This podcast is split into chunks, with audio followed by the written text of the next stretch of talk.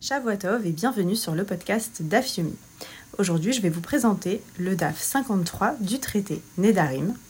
Je remercie Myriam qui m'a accordé sa confiance pour vous présenter cette étude.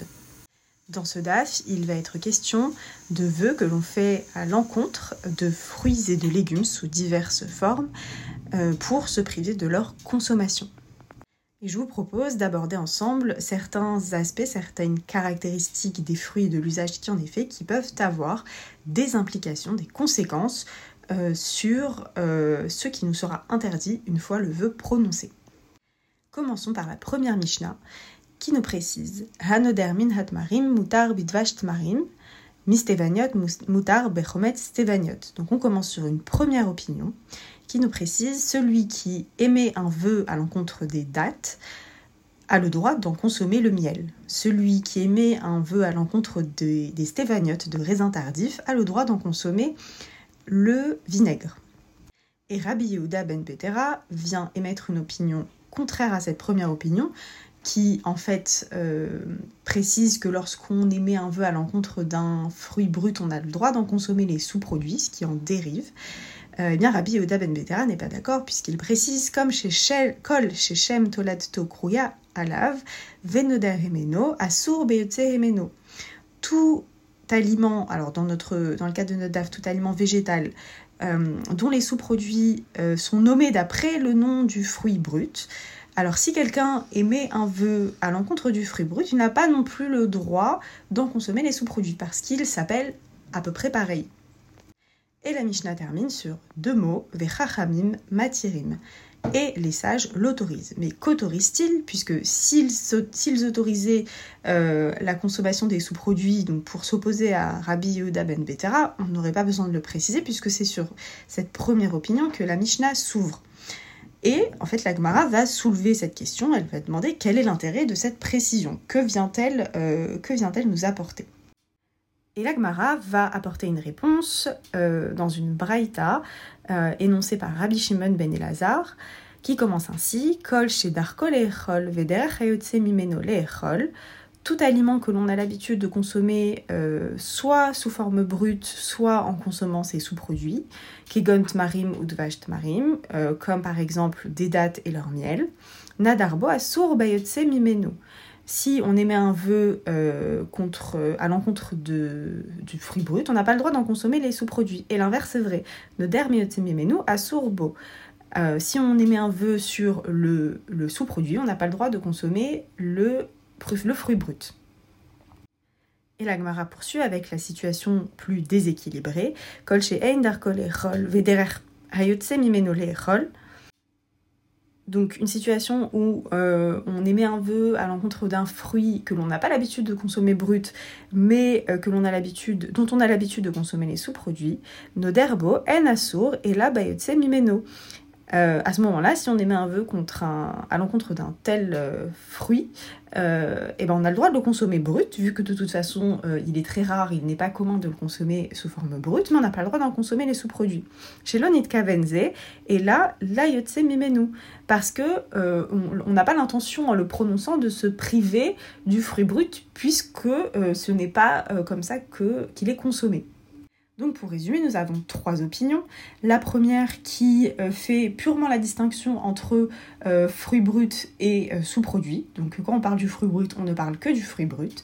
La deuxième qui vient s'y opposer, qui dit non, non, c'est la manière de nommer le fruit et ses sous-produits qui est importante. Si la manière de nommer est similaire, alors un éder sur le fruit brut peut impacter, peut nous interdire également la consommation du sous-produit. Et la troisième opinion vient distinguer le cas où le sous-produit est plus ou moins consommé ou de manière équivalente que le fruit brut. Et donc, dans cette troisième opinion, euh, les, dates qui sont consommées euh, aussi fréquemment que leur miel sont interdites de façon réciproque. En fait, euh, si je dis je mange plus de dates, j'ai plus le droit de consommer miel de date. Et si je dis je mange plus de miel de date, j'ai pas le droit de consommer de date parce qu'elles sont consommées de manière équivalente. Mais dans le cas des raisins tardifs, comme on n'en consomme que le vinaigre, et ben si je dis je ne mange plus de raisins tardifs, j'ai le droit de consommer le fruit, mais je n'ai pas le droit d'en consommer le vinaigre. Et c'est là qu'intervient la référence du jour que j'ai choisie. Donc, ayant fait des études de pharmacie, ce DAF m'a fait penser à euh, la pharmacopée française. En fait, c'est un ouvrage de référence euh, dans le monde pharmaceutique, thérapeutique, qui contient des listes de médicaments, des listes de plantes, des listes de substances chimiques. Et euh, lorsqu'il est question des, des, des, substances végétales, donc des plantes médicinales, on nous précise toujours la partie de la plante qui est communément utilisée, celle qui présente un intérêt thérapeutique. Donc si on fait le parallèle avec euh, l'usage euh, nutritionnel, on se rend compte que parler d'un végétal, euh, ce n'est pas en parler dans sa globalité, c'est surtout se référer à l'usage, à l'intérêt, soit alimentaire, soit thérapeutique, qui peut en être fait. Et cela peut concerner tout tout parti du fruit ou du légume dont il est question. Et donc finalement, le, DAF a, un regard assez assez euh, clair sur, euh, sur la, la, notion de, nutrition, je trouve, la notion d'habitude euh, d'habitude en, cuisine, en alimentation, puisque un fruit, ce n'est pas qu'un fruit, un fruit c'est ce qu'on peut en faire et ce qu'on a l'habitude d'en faire.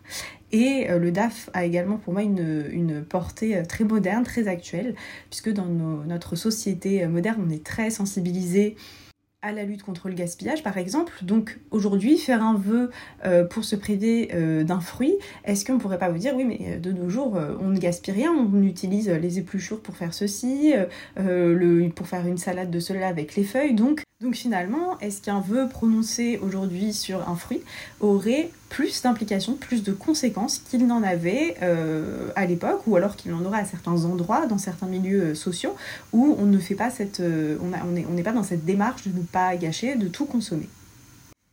Nous poursuivons avec la deuxième Mishnah. Donc là, il va être euh, d'une manière différente, euh, question des usages faits des, aliments, puisqu'on va notamment parler de leur, euh, de leur acception, de l'acception de, la dénomination d'un aliment dans l'esprit des gens.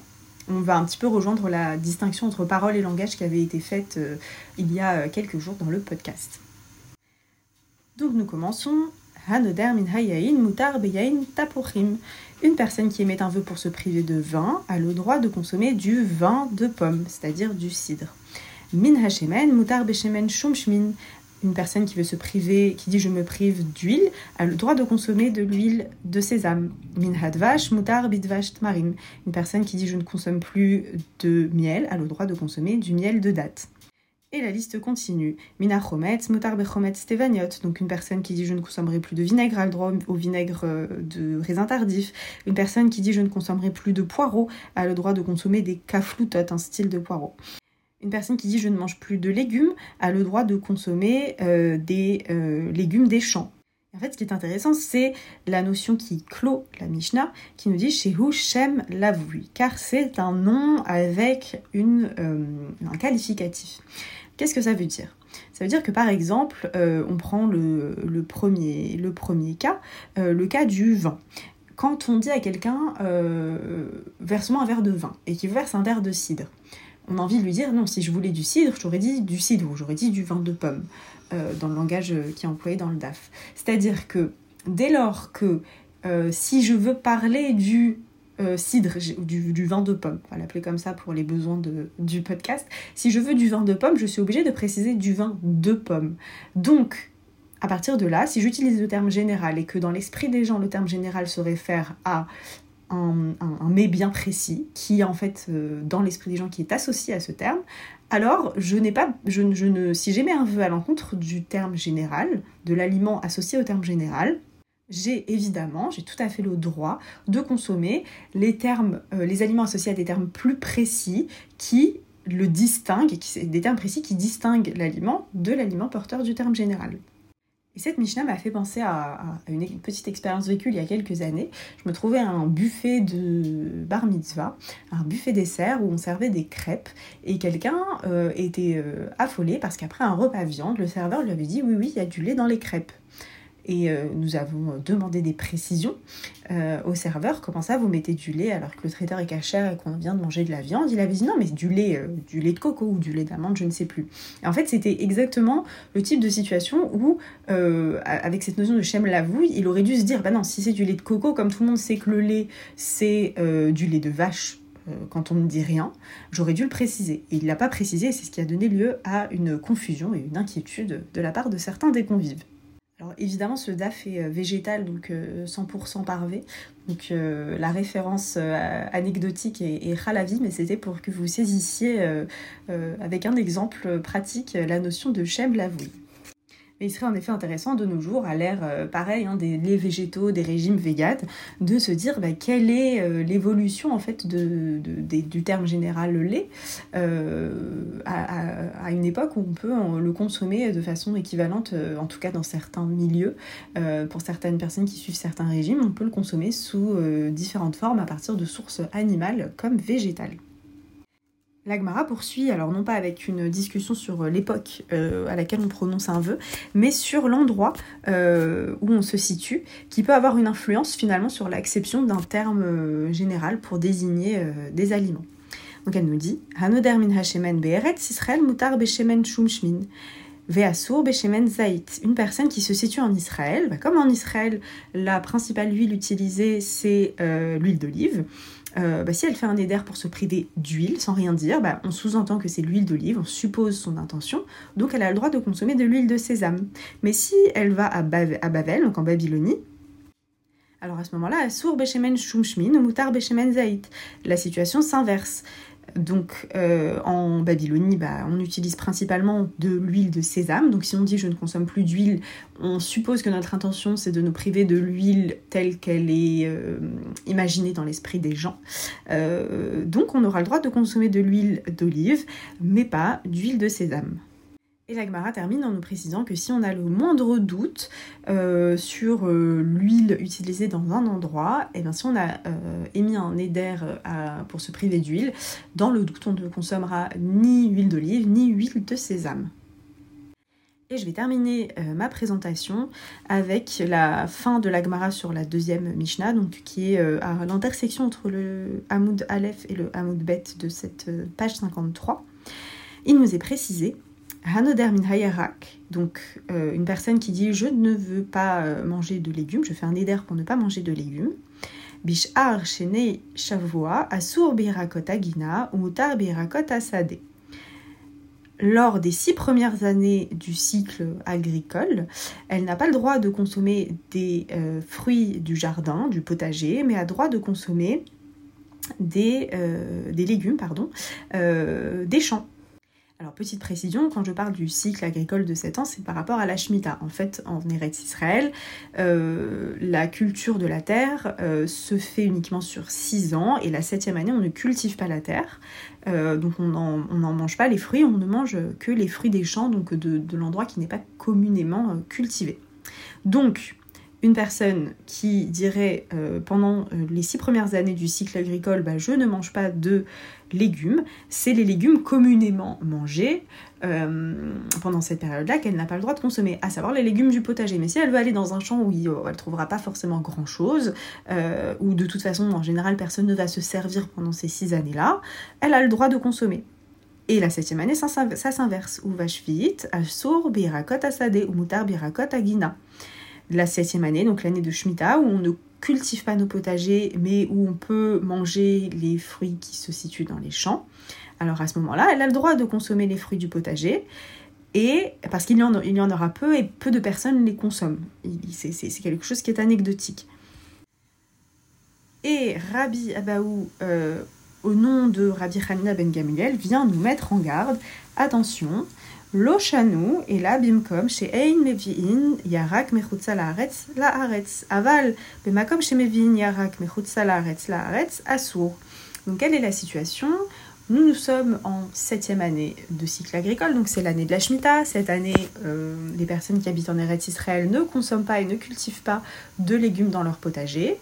Donc il faut bien qu'elles se nourrissent. Et une des possibilités pour pouvoir euh, atteindre les 5 fruits et légumes par jour, c'est euh, d'importer des fruits euh, de potager, mais pas d'Israël, d'un autre pays.